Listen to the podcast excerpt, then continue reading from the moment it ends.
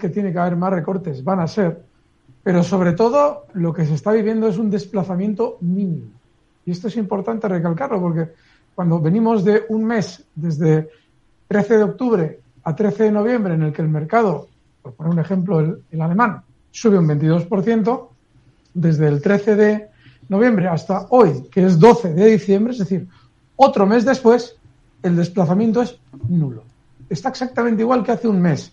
Y de hecho, incluso ese movimiento lateral ha sido muy estrecho con respecto a ese desplazamiento anterior del 22%. Durante el último mes hemos visto al índice DAX, etcétera, pasar del 22% a un 2,90% de desplazamiento máximo entre los mínimos del último mes y los máximos de este último mes también.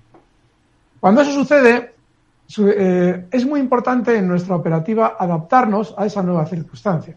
De hecho, aunque el DAX sea un ejemplo y el Dow Jones dos ejemplos bastante eh, marcados de esa diferencia de movimiento, prácticamente todos los índices han dejado de subir y se encuentra con un desplazamiento muy bajo. Bueno, pues cuando eso sucede, a nuestra especulación debemos adaptarla a esa situación y no tomar demasiadas decisiones en función de lo que el intradía nos pide, porque lo que queremos es tener desplazamiento acostumbrados al que habíamos vivido un mes antes y la bolsa ya no está para ese rendimiento.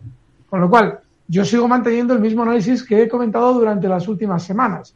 Lo normal, ya lo han visto, es que una vez que los datos positivos llegan al mercado, el mercado frene. Lo más normal también es que tengamos ciertos recortes. En el Twitch de Laura Blanco, que hacíamos con Laura Blanco este viernes pasado, se planteaba la duda de si esos recortes pueden tener algo que ver con el vencimiento de futuros que vamos a vivir durante este viernes. Puede ser. Puede ser que el sistema financiero no ha conseguido, no haya conseguido liquidar todas las posiciones compradoras.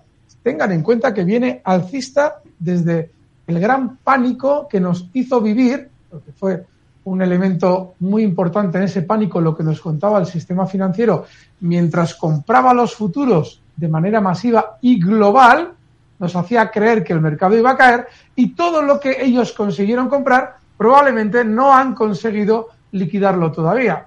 Eso implica que podríamos tener un vencimiento, y lo explicaba el viernes, muy tranquilo, que es lo que ha pasado hoy también. De manera que, independientemente de que efectivamente no hay fiestas, desgraciadamente tampoco hay desplazamiento tengan cuidado, no intenten operar mucho porque se tiende a perder lo que hemos ganado con el movimiento direccional tan fuerte que han realizado los índices entre octubre y noviembre.